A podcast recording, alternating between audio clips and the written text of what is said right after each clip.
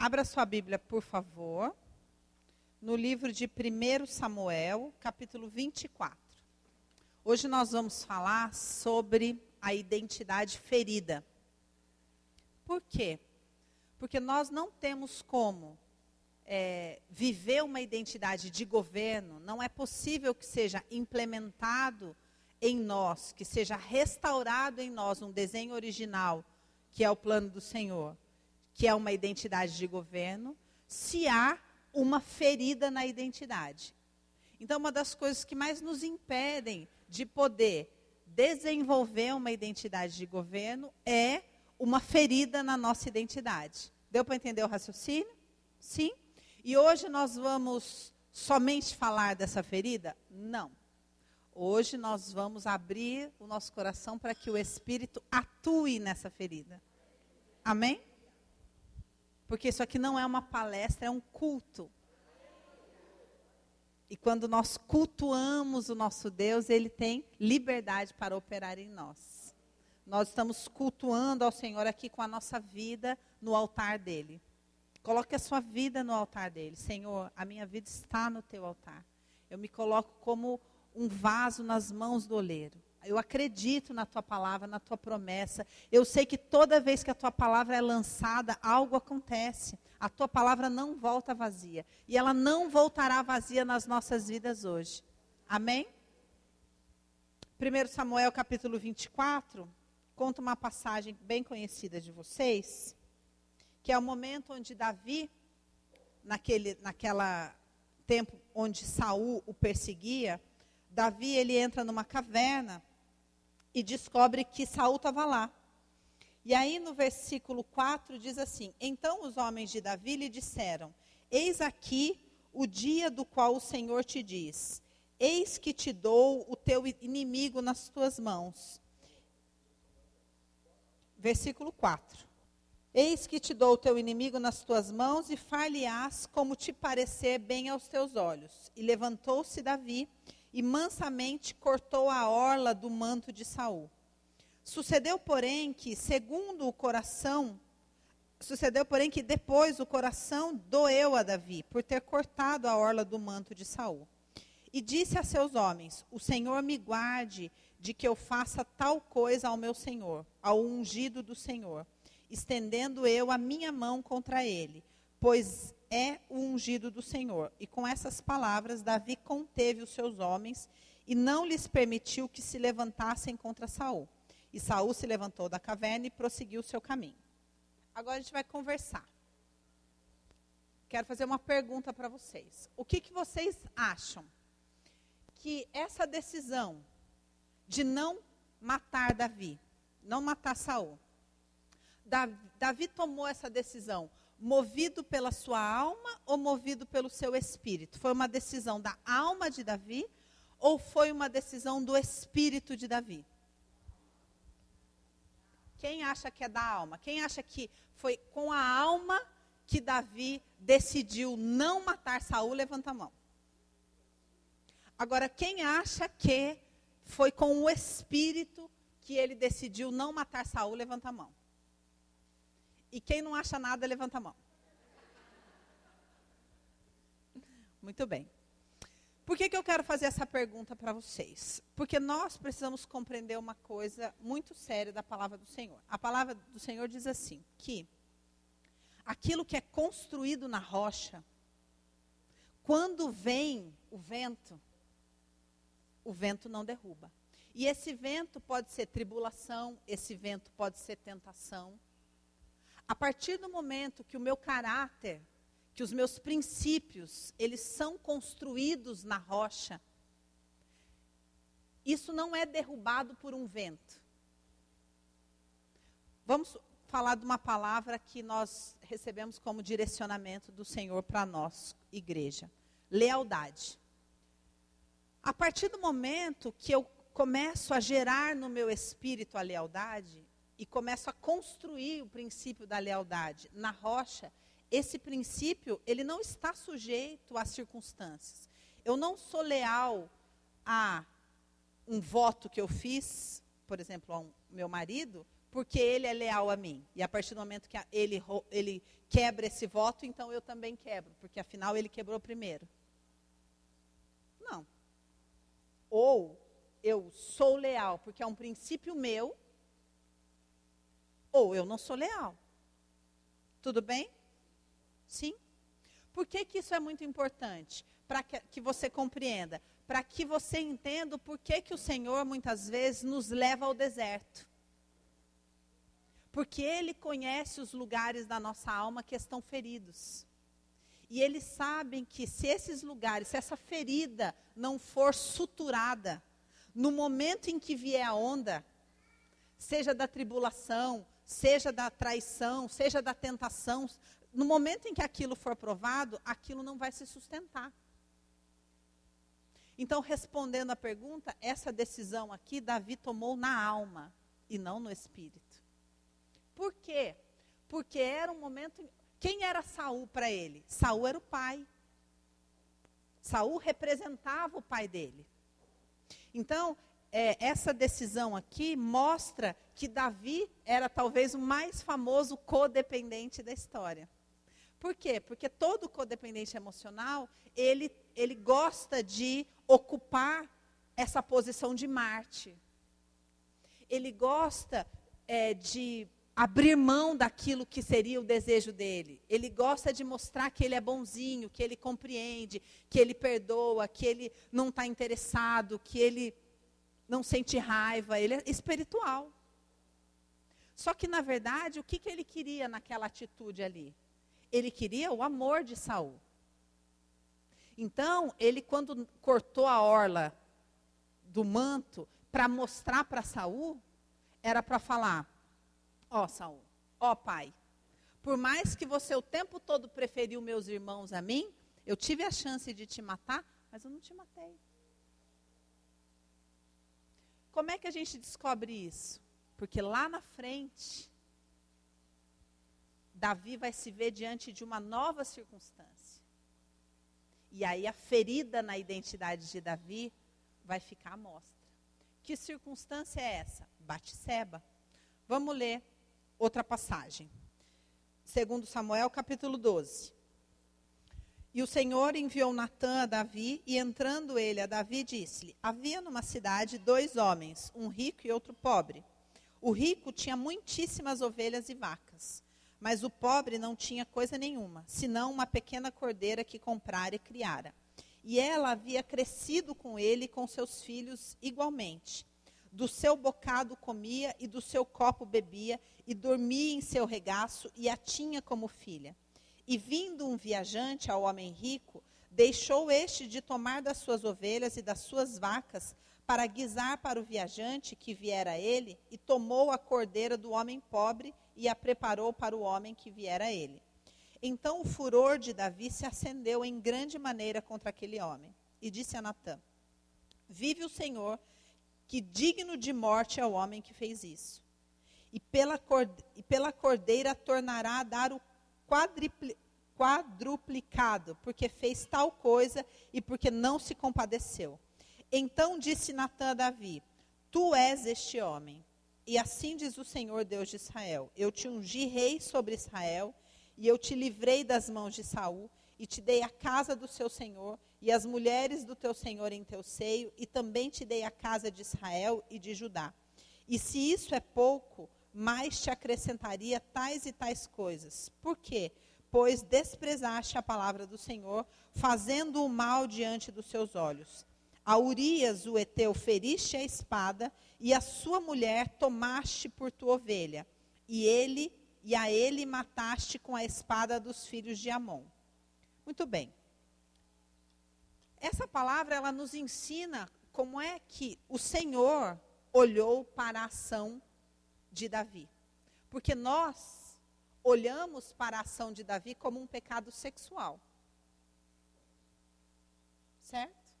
A gente acha que o grande pecado de Davi foi sexual. Então, o certo seria o Senhor mandar o, profeta e falar: Davi, por que você não conteve o fogo? Não sei o que mais, não sei o que mais. Por que você não gastou a energia que estava em você com outra coisa? Mas o profeta falou para ele: por que, que você foi lá e pegou aquilo que era da outra pessoa? Porque esse era o pecado. Aos olhos do Senhor, essa era a questão. E por que que Davi fez isso? Porque é essa a ferida dele. Eu já ensinei isso para vocês uma vez. Quem era Urias? Urias representava para Davi os seus irmãos, que tudo podiam ter. Então, Davi, ele foi com essa falsa humildade, com essa codependência, com essa coisa, tudo bem, eu não preciso escolher mulher nenhuma, eu aceito as mulheres que vocês me dão mesmo, eu não quero nada, eu não quero, eu, tá tudo bem, eu só quero servir todo mundo. Ele foi até um determinado lugar. Foi caminhando na história dele, foi caminhando. Só que chegou uma hora que ele já estava seguro o suficiente para ferida da identidade dele vir à tona.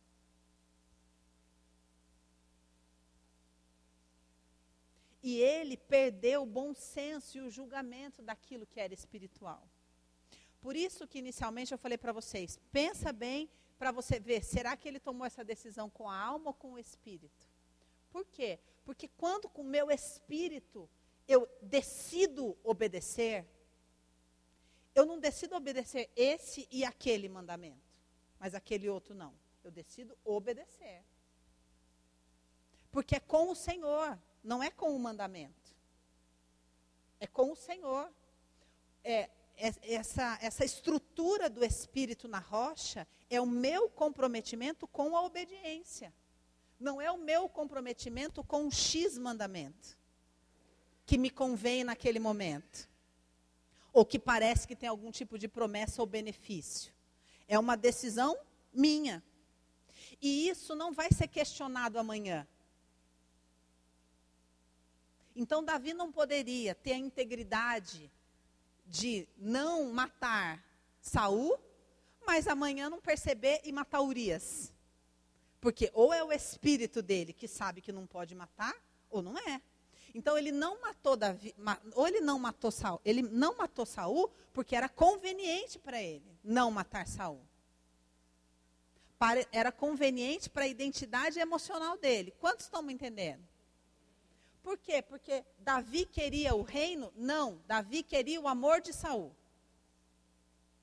Se ele quisesse ser rei mais do que tudo, ele teria matado a Saul.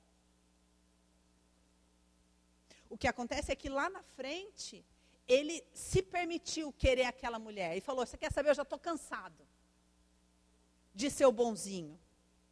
Eu já estou cansado de aguentar tudo. Eu me permito fazer a minha própria lei. E ali a gente descobre que não tinha espírito, que não era uma maturidade espiritual. Quantos estão entendendo o que o senhor está falando aqui? Hoje é conversa para gente grande. Hoje é conversa para a gente, gente que quer. Por quê? Porque esse tempo que a gente está vivendo entre Páscoa e Pentecostes é um tempo de remissão. É importante que vocês compreendam assim: toda estação, o Senhor traz um tema para nós. E nós todos aqui somos convidados a viver algo. Então, o Senhor vem, ele conversa com você. Você pode se comprometer com essa proposta e começar a fazer a sua própria jornada e ter a sua vida de oração e ter a sua vida de jejum e tudo mais. Ou você pode não. Simplesmente você vem e vive de culto em culto. Que Deus fala no culto, ótimo. Aí no outro não dá para vir, que é aniversário de não sei quem. Aí no outro não dá para vir, porque não sei o que lá. E aí o que, que vai acontecendo? Vai acontecendo um distanciamento. Você vai se distanciando do pelotão que está comprometido. Geralmente, esse processo de distanciamento dura dois anos. Demora dois anos para que uma pessoa que parou de andar desista. Demora mais ou menos dois anos para que a pessoa que parou fale: não vou mais. É um processo longo. E geralmente, quando a pessoa para, ela não admite que ela parou. Ela fala: ah, não, porque eu não estou gostando mais disso ou não estou gostando mais daquilo. Porque ela não se comprometeu com o próprio processo. Você tem a chance de se comprometer com o seu próprio processo. Porque não há aconselhamento no mundo, não há vigília, não há campanha, não há nada que vá fazer o que o seu comprometimento pode fazer. Eu posso marcar aqui, por exemplo, ali dentro, um aconselhamento semanal com você. Não vai adiantar nada. Se você não tiver um aconselhamento, pelo menos semanal, uma vez por semana com o Senhor. Não adianta. Sabe qual que é o grande problema do porquê que muitas pessoas não conseguem acompanhar? Porque quando a Bíblia diz que quem nos convence é o Espírito Santo. Então, quando você tem um relacionamento com o Senhor e o Espírito vem e te quebranta na sua casa e te convida para um concerto, quando eu venho depois aqui com uma palavra, ou o apóstolo vem, ou um pastor vem e te aborda e te ministra e tudo mais, você está quebrantado. Porque o Senhor e o Espírito já fizeram o trabalho dele. E aí você consegue receber aquilo, você consegue ser grato. Quando não existe isso, seu coração está duro e vem uma palavra, qual que é a reação que você vai ter? De rejeição, de braveza, porque só o Espírito convence. E você tem que ter um relacionamento íntimo com o Espírito, é particular. Se você não tiver, olha, não tem como eu fazer mágica. A caminhada, ela é da sua responsabilidade. E o lugar onde a nossa identidade está ferido é um lugar onde a gente se sente humilhado. Então, qual era a questão de Davi? Davi, ele passou o tempo todo é, sendo ministrado por palavras por parte do pai, de que o soldado era o irmão. De que aquele que na presença, o rei vai vir. Quem eu acho que é? Todos menos esse. Isso estava dentro do coração de Davi. E Davi fez o quê? Assimilou. Porque o pai falou: ó, o rei vai vir. Chama todos, manda Davi para outro lugar.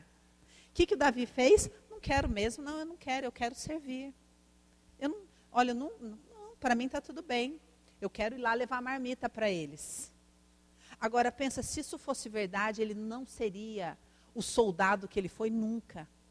Por que, que Davi tinha aquela ira? Contra o que, que ele estava lutando? Por que, que ele, ele chega num lugar onde a Bíblia fala que Davi, Saul matou mil e Davi matou dez mil? Da onde ele tinha tanta motivação para matar dez mil? Da identidade ferida. Ele não estava lutando pelo exército de Saul. Ele estava lutando para provar que ele era tão bom soldado quanto os irmãos dele. E essa ira consumiu ele de tal forma que chegou numa hora, ele foi lá e matou o melhor soldado dele. Porque ele não conseguiu lidar com aquele veneno dentro da identidade dele. Então, muitos de nós morrem no deserto. Por que morre no deserto? Porque o veneno está dentro. E a gente não tem como pisar na terra com aquele veneno dentro. Como é que a gente sabe sobre a nossa ferida? Eu queria que você, por um momento, não departamentalizasse a sua vida. Porque isso é um pensamento grego.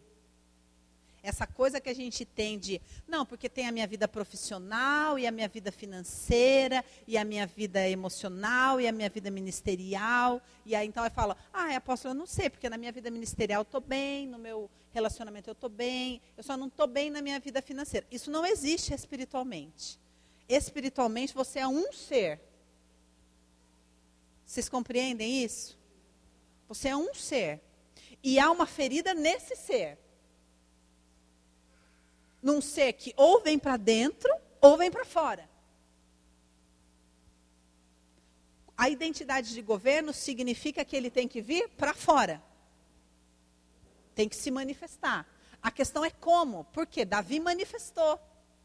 Davi veio. Mas ele veio como?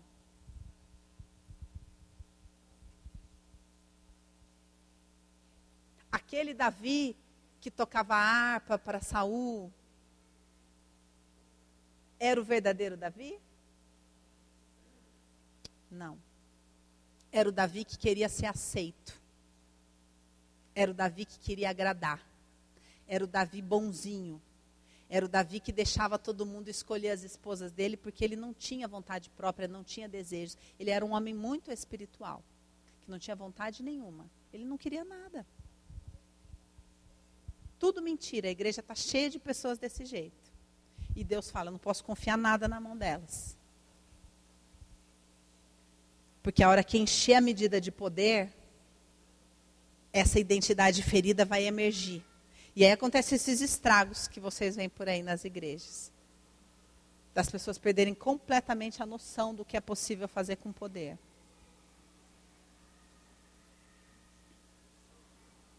Então nós precisamos ter coragem de olhar e falar: aonde a minha identidade está ferida? Como que a gente sabe? Imagina uma pessoa que faz alguma coisa para você que você não gosta. Falou mal de você. Aí você começa a criar um, uma fantasia na sua cabeça, uma fantasia de vingança. Aquelas histórias onde você prevalece e todo mundo vê. Nessa historinha tem um tema. E nesse tema dá para você descobrir aonde a sua identidade está ferida.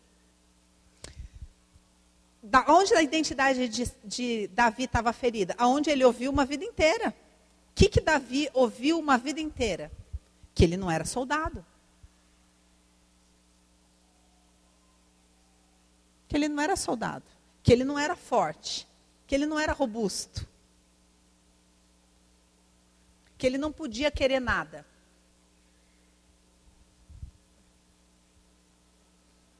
Minha pergunta para você é: o que, que você ouviu a vida inteira?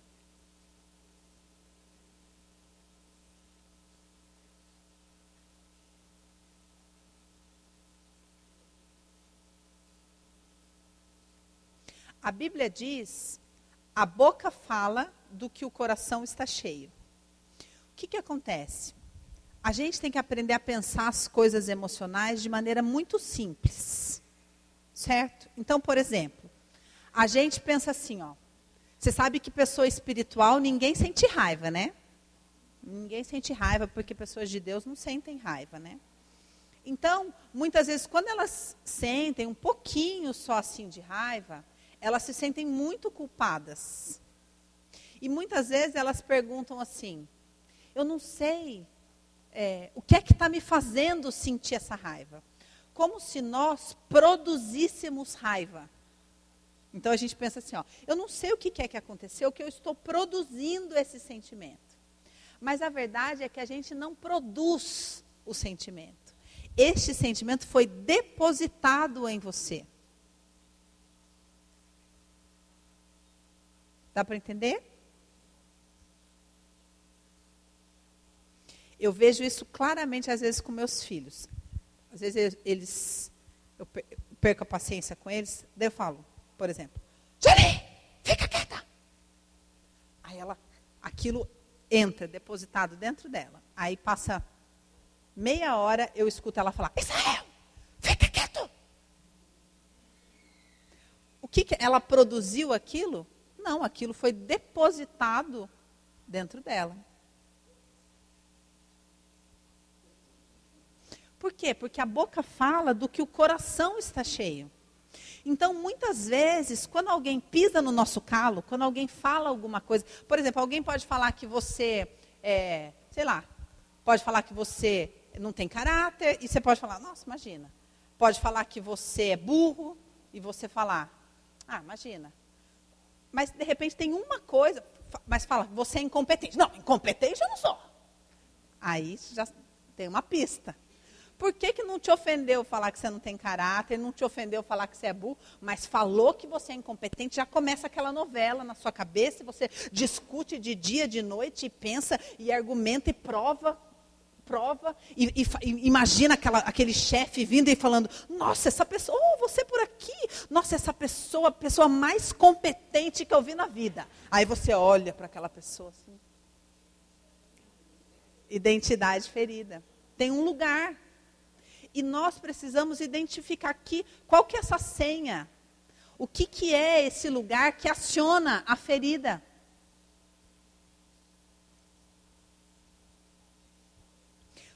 Por que, que eu li esse trecho para você? Porque Deus, sabendo do coração de Davi, Deus em nenhum momento tocou na questão sexual. Porque o pecado de Davi aos olhos do Senhor não era sexual. Não era isso. E tanto que na hora que Natan conta a história, a Bíblia diz: e o coração de Davi se encheu de ira. Por quê? Porque era o lugar exatamente da ferida.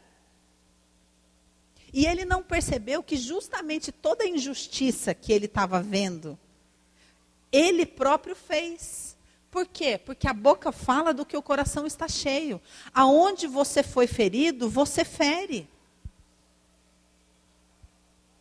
Se você foi xingado uma vida inteira de burro, quando você está ferido, você xinga de burro. Porque a gente devolve o que foi plantado dentro de nós.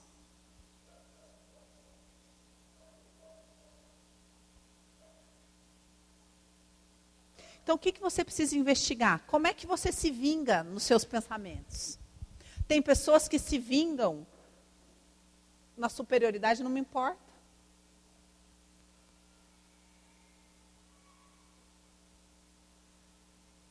Tem pessoas que é, são feridas na capacidade, então ela simplesmente não faz nada.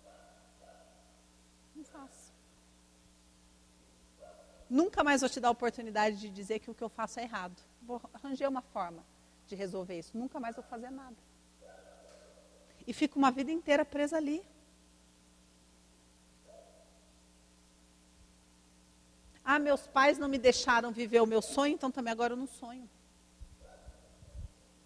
É uma vingança. Então, para a gente descobrir esse lugar da identidade ferida dentro de nós, nós precisamos seguir o cheiro, o faro da vingança. Por quê? Porque senão a gente não aceita ser corrigido. A identidade ferida, a contagem do Homer, ela só é verdadeira se leva você a um lugar de humilhação. E a gente tem que estar muito quebrantado para entrar nesse lugar.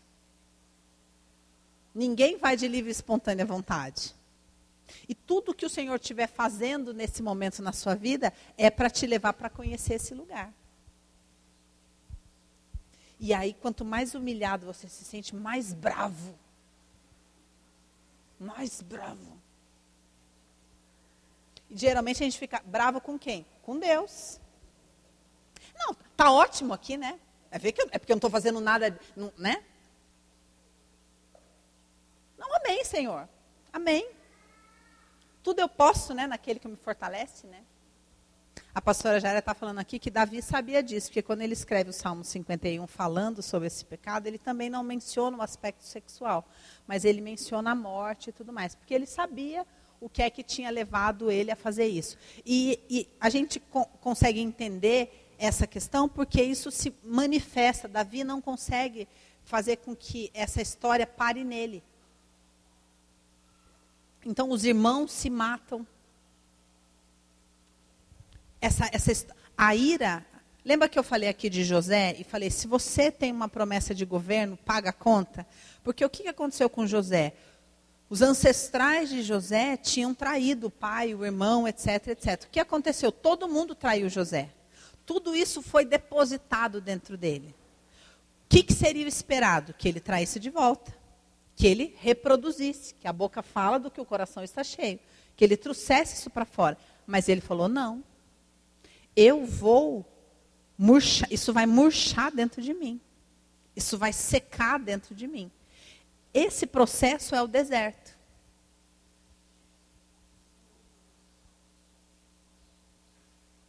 O processo de José na cadeia é o deserto é quando ele deixa aquilo secar. Tem um desenho, eu assistia muito quando as crianças eram pequenas, um desses da Disney, acho que de José, que daí na prisão tem uma árvore seca. Vocês já viram isso daí?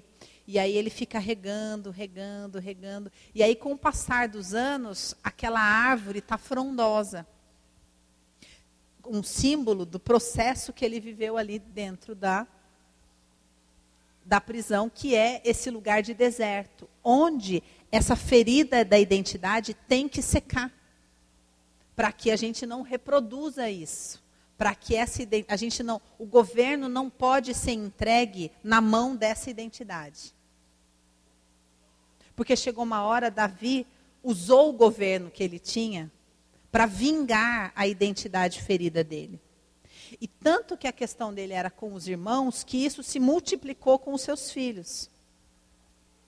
Então, nós estamos tendo a oportunidade, nesse período de contagem do Homer, de lidar com esse lugar. De entender qual que é a grande questão.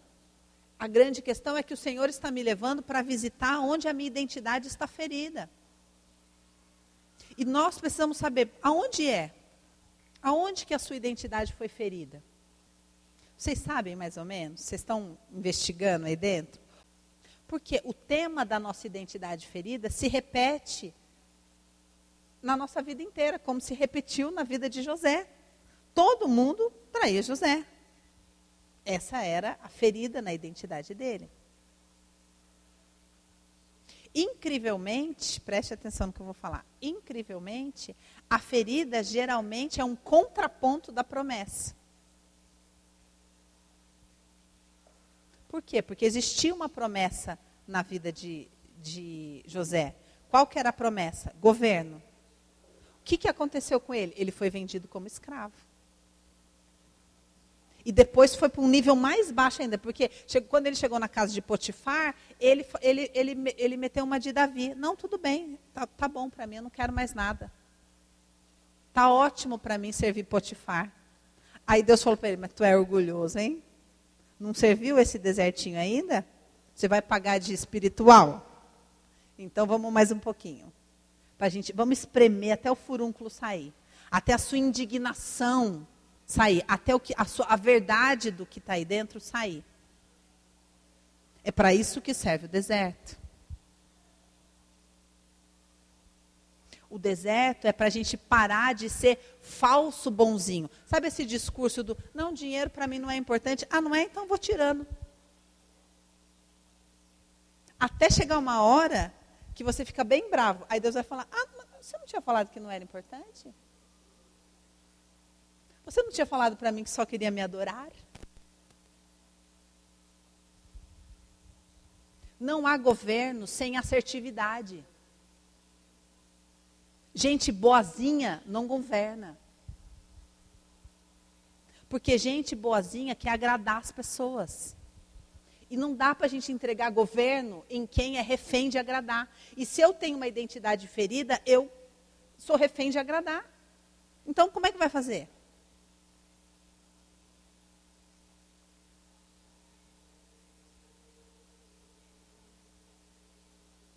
Então a gente tem que ter coragem de olhar nesse lugar da identidade ferida.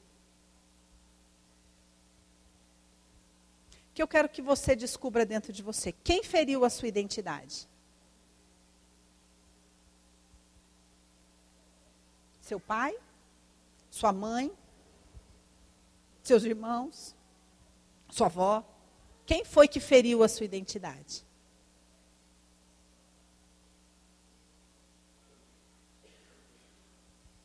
Você tem que saber. Por quê? Porque isso vai determinar os seus relacionamentos aqui fora. Se quem feriu a sua identidade foi sua mãe, você vai ter uma dificuldade muito maior com as mulheres. Se quem feriu a sua identidade foi o seu pai, você vai ter uma dificuldade muito maior com os homens. Assim como aconteceu nessa historinha que a gente está falando aqui de Davi. Vamos para o livro de Jó? Gente, o livro de Jó, vocês sabem que foi o primeiro livro a ser escrito? Sabiam disso? Então, essa, o fato do livro de Jó ser o primeiro livro a ter sido escrito na Bíblia nos dá algumas informações muito importantes. A primeira delas é que o livro de Jó começa descrevendo uma reunião no céu, né? Se o livro de Jó é, ele foi o primeiro livro a ser escrito. Para nós, isso significa que o livro de Jó, escute o que eu vou falar, é o desenho. O livro de Jó é o desenho. O que diz o desenho? O desenho diz que há uma guerra no céu, há uma reunião no céu, e que, em função dessa reunião no céu, que tem por objetivo Satanás dizendo: os homens não, não, os homens são um desenho que não deu certo e Deus falando, deu sim, eu vou provar para você.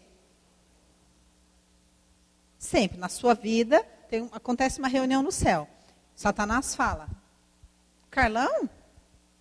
Caso perdido. Esquece. Você não vai dar em nada. Deus fala: vai. Lógico que não vai. Deus fala: vai sim. Aí Satanás fala: então, deixa eu fazer isso aqui, isso aqui, isso aqui, para você ver como ele não vai aguentar. E Deus fala: tá bom. Só não toca na alma dele. Essa alma é, na verdade, no espírito. O resto você pode mexer. Esse é o esboço da jornada de todos nós. E essa jornada envolve o quê? O que, que acontece com Jó? A ferida dele é exposta. Esse é um método maravilhoso do nosso Deus. Como que ele trabalha? Que nós vamos ler aqui no livro de Jó. Ele faz a ferida e ele cura a ferida. Na verdade, eu gosto mais de outras versões que diz: ele abre a ferida, ele expõe a ferida e ele sara a ferida. Não há como a gente viver o processo inteiro sem o processo da ferida ser exposta. Dos furúnculos fica tudo à mostra. Porque o processo é esse. Os codependentes adoram só o último versículo. Jó prosperou enquanto orava pelos seus irmãos. Que é tipo assim, não, eu vou resolver toda a minha vida se eu orar pelos meus irmãos, porque eu não tenho desejo nenhum, não quero nada na minha vida, sabe, apóstolo? Olha, graças a Deus eu tenho dinheiro para pagar as minhas contas e tudo mais. Olha, Deus não dá governo para escravo, nem para vítima. Não tem como a gente chegar no fim da história sem andar pela mesma estrada que Jó andou. Não tem. O processo que Jó passa é esse processo de Deus falar: Jó, eu vou te mostrar que você se acha super bonzinho, mas na verdade você é um controlador. Jó, eu vou te mostrar que você se acha um super homem de Deus, mas na verdade você não é assertivo e não assume que os seus filhos não são santos. E você joga o pano e não dá. Você vai ter que escolher, como Jesus falou. Ou você escolhe os seus pais, seus filhos, ou escolhe a mim. E Jó tinha escolhido os filhos. Porque se ele falasse a verdade, ele ia falar: eles pecam, pecam, pecam e deixa eles arcarem com a consequência. Mas eles pecavam, Jó ia lá e fazia sacrifício, fazia sacrifício, passando pano, passando pano. E Deus falou: Jó, não posso entregar governo para uma pessoa assim. Para de ser manipulador. Para de ser. de fingir as coisas. Vamos falar a verdade. Aí Jó vai entrando, a vítima de Jó vai vindo. Aí ele fala: Eu amaldiçoo o dia em que eu nasci. Qual que é o grande problema? o grande problema é que a maioria das pessoas que estão na igreja querem vingar a identidade ferida e não sarar a identidade ferida. Vamos ler desde o 8, que é, é melhorzinho. Jó 5,8 diz assim: Elifas que está falando, mas quanto a mim, eu buscaria a Deus e a Ele dirigiria a minha fala. Primeira coisa que a gente não faz quando aperta a nossa ferida. A gente não busca Deus. No máximo, a gente fala: o que, que eu estou fazendo de errado, Deus? O que mais que eu tenho que fazer? Porque o discurso de Jó é esse. E o discurso de Deus no capítulo 40 de Jó é: Jó, será que você aprendeu agora que o poder pertence a mim ou ainda não? Ou você ainda vai achar que o poder pertence a você? E é você que tem que. que, isso está acontecendo porque você está fazendo uma coisa errada ou uma coisa certa.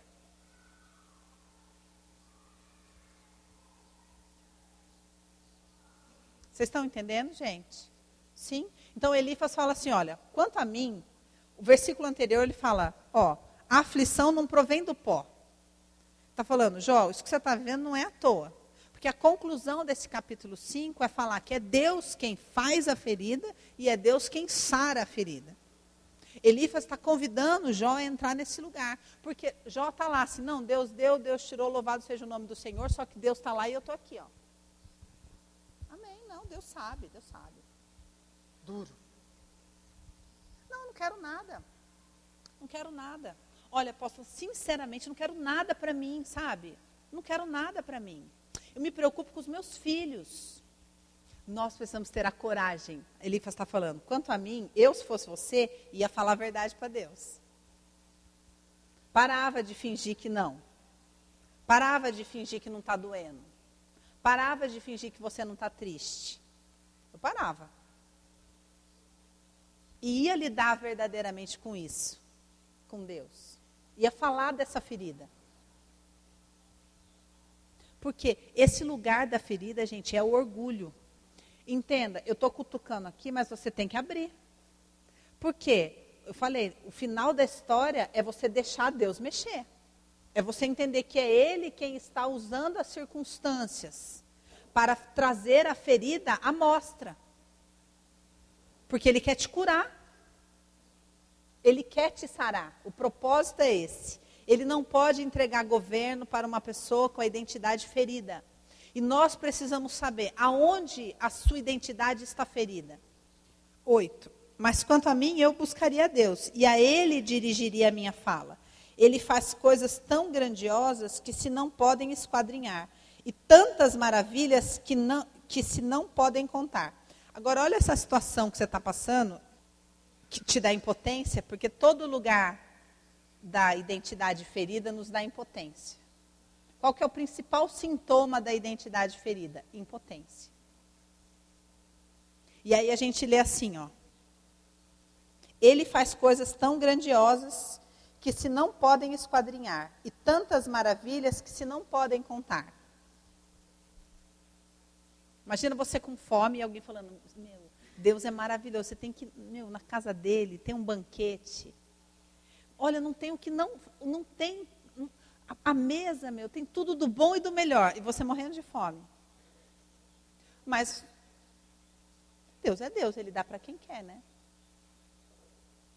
Amém, Senhor. O seu tempo. Vai secar no orgulho a peste. Chora, criatura. Desmonta a criatura. Fala a verdade para o seu Deus. Para de se fazer superior. Porque o fim do livro é: e aí, agora você entendeu que o poder pertence a mim ou ainda não? Você ainda vai me perguntar: o que, que é que eu estou fazendo de errado? Estou falando para eu terminar logo essa palavra. Ai, ai. Ele dá chuva sobre a terra e envia água sobre os campos. Questão é: por que então ele não dá o que você está esperando? Por quê? Se ele é tão bondoso, tão generoso, se ele pode fazer todas as coisas, por que, que ele não dá a coisa que você mais quer na vida?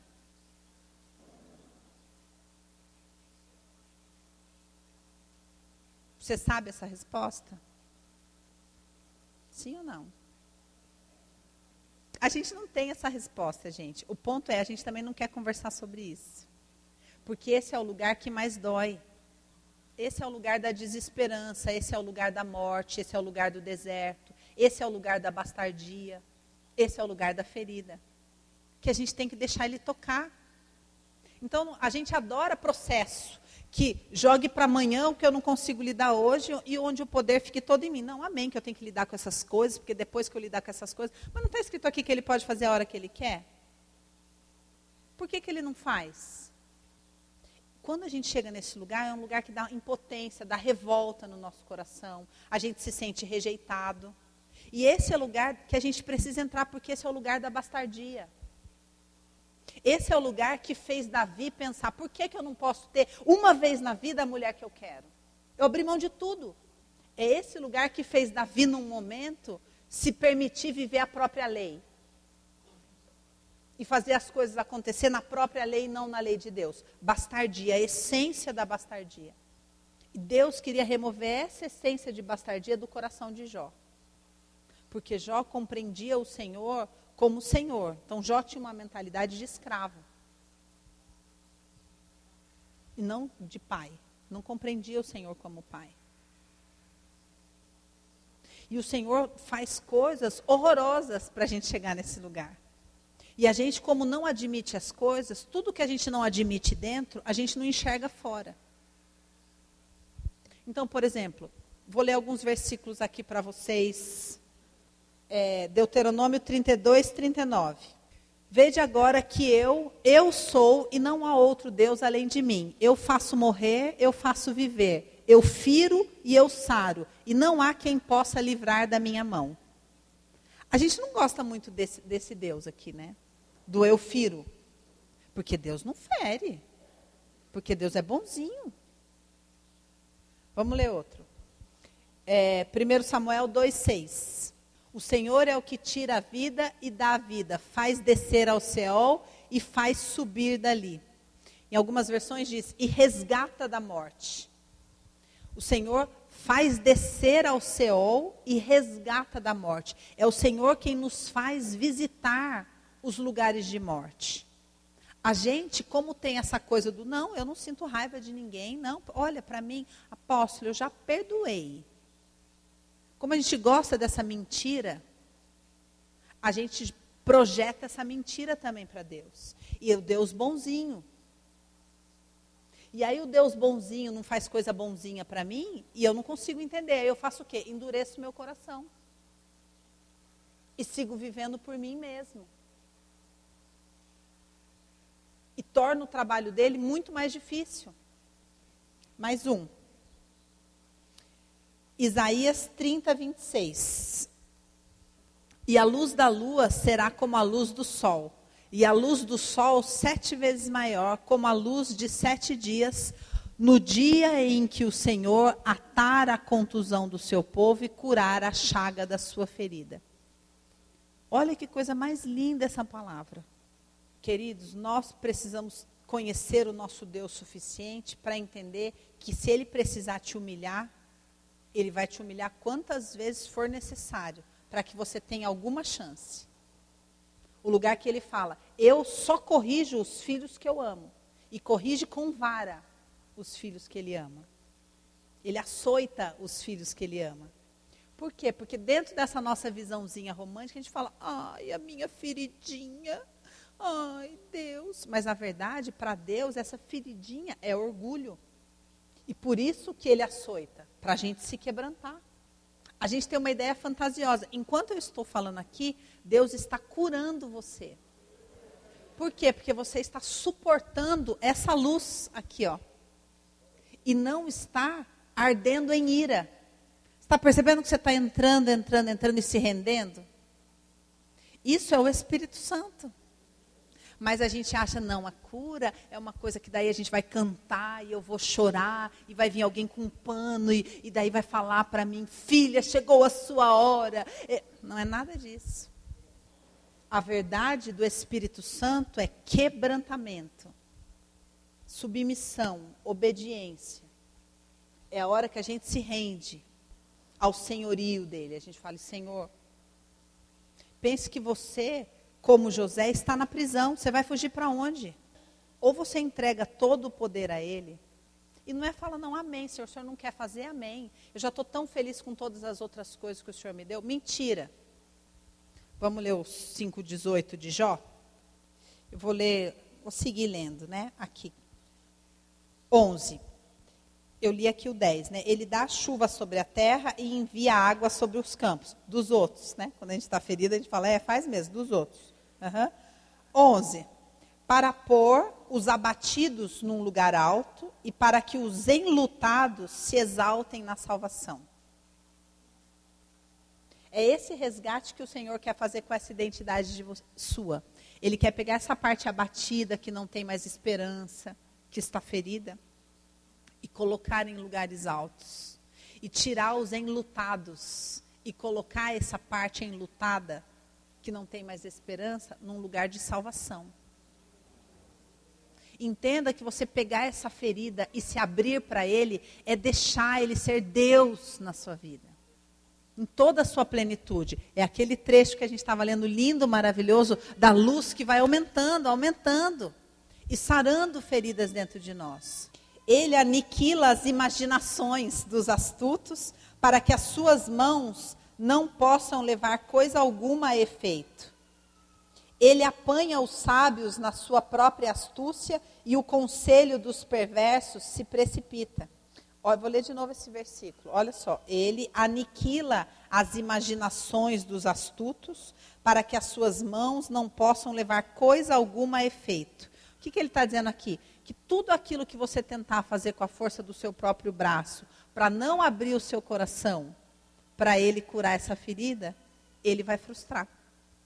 Ele apanha os sábios na sua própria astúcia e o conselho dos perversos se precipita. Eles de dia encontram as trevas e ao meio-dia andam como de noite, as delas. Mas ao necessitado, livra da espada da sua boca e da mão do forte. Assim, há esperança para o pobre e a iniquidade tapa a sua própria boca. Eis que bem-aventurado é o homem a quem Deus castiga. Não desprezes, pois, o castigo do Todo-Poderoso pois ele faz a chaga e ele mesmo a cura. Ele fere e as suas mãos curam. Em seis angústias te livrará e na sétima não te tocará. E enquanto você fingir, tipo, não está doendo, não está doendo, não está doendo, ó, vai ser seis vezes para demorar para chegar na sétima. Porque o objetivo disso é tirar você do seu orgulho. É que como a gente não enxerga as coisas com clareza, a gente fala, não, coitado de mim, eu estou na prova. É preciso ter muita coragem e muita dignidade para parar de se fazer de vítima. A gente tem que chegar diante de Deus e admitir: eu sou uma manipuladora horrorosa. Ô bicha manipuladora. Misericórdia, Senhor. Não sei como o Senhor aguenta. A gente tem que ter coragem de falar para Deus: quanta lágrima de crocodilo. Como eu sou fingida, como eu sou religiosa. Vamos ler só o último texto, que é Salmo 147, 3. Olha o que a Bíblia diz. Ele sara os quebrantados de coração e cura-lhes as feridas. Ele quer mais do que tudo fazer isso em nós. Mas nós precisamos admitir que por que, que a gente está até hoje nessa situação, seja ela qual for? Porque a gente, por orgulho, prefere a vingança. E às vezes a vingança é a superioridade mártir do eu não me importo com isso. Eu abri mão dos meus sonhos pelo Senhor. Tudo mentira. Deus não precisa de nada disso, porque tudo o que precisava ser feito já foi feito na cruz. A nossa vitimização não serve para nada. A gente tem que acordar, gente. A gente tem que acordar e admitir a própria situação. Eu sempre falo aqui, por causa da situação financeira da igreja, das pessoas, eu falo, falo para os pastores, falo em reunião, gente, falo para a intercessão, vocês têm que acordar. E parar de acreditar nessa vitimização. No mundo espiritual, sabe quem não tem dinheiro? Quem é mesquinho. Essa é a verdade espiritual. Não existe, ah, coitado. Não é coitado. Porque essa igreja é uma igreja pobre? Porque é cheia de pessoas mesquinhas o que libera a provisão do Senhor? A alma generosa prosperará. Essa é a verdade bíblica. Não tem coitadice. É sim, sim, não, não. E nós temos que ter maturidade para admitir isso e falar: sabe por que eu não tenho dinheiro? Porque eu sou mesquinho. Porque o dia que eu abri o meu coração para o Senhor, abri o meu bolso para o Senhor, a alma generosa prosperará. E a unção quebra o jugo horrível da gente admitir, mas simples. Não tem ninguém vítima aqui. Não tem ninguém coitado aqui. Nós somos um amontoado de pessoas orgulhosas, manipuladoras, e que se a gente não mudar, vai ficar dando volta no deserto. Nós vamos ofertar agora, sem nenhum apelo. Sem nenhum apelo é o seu posicionamento de querer quebrar o jugo e parar e sair da vítima ou não? Amém?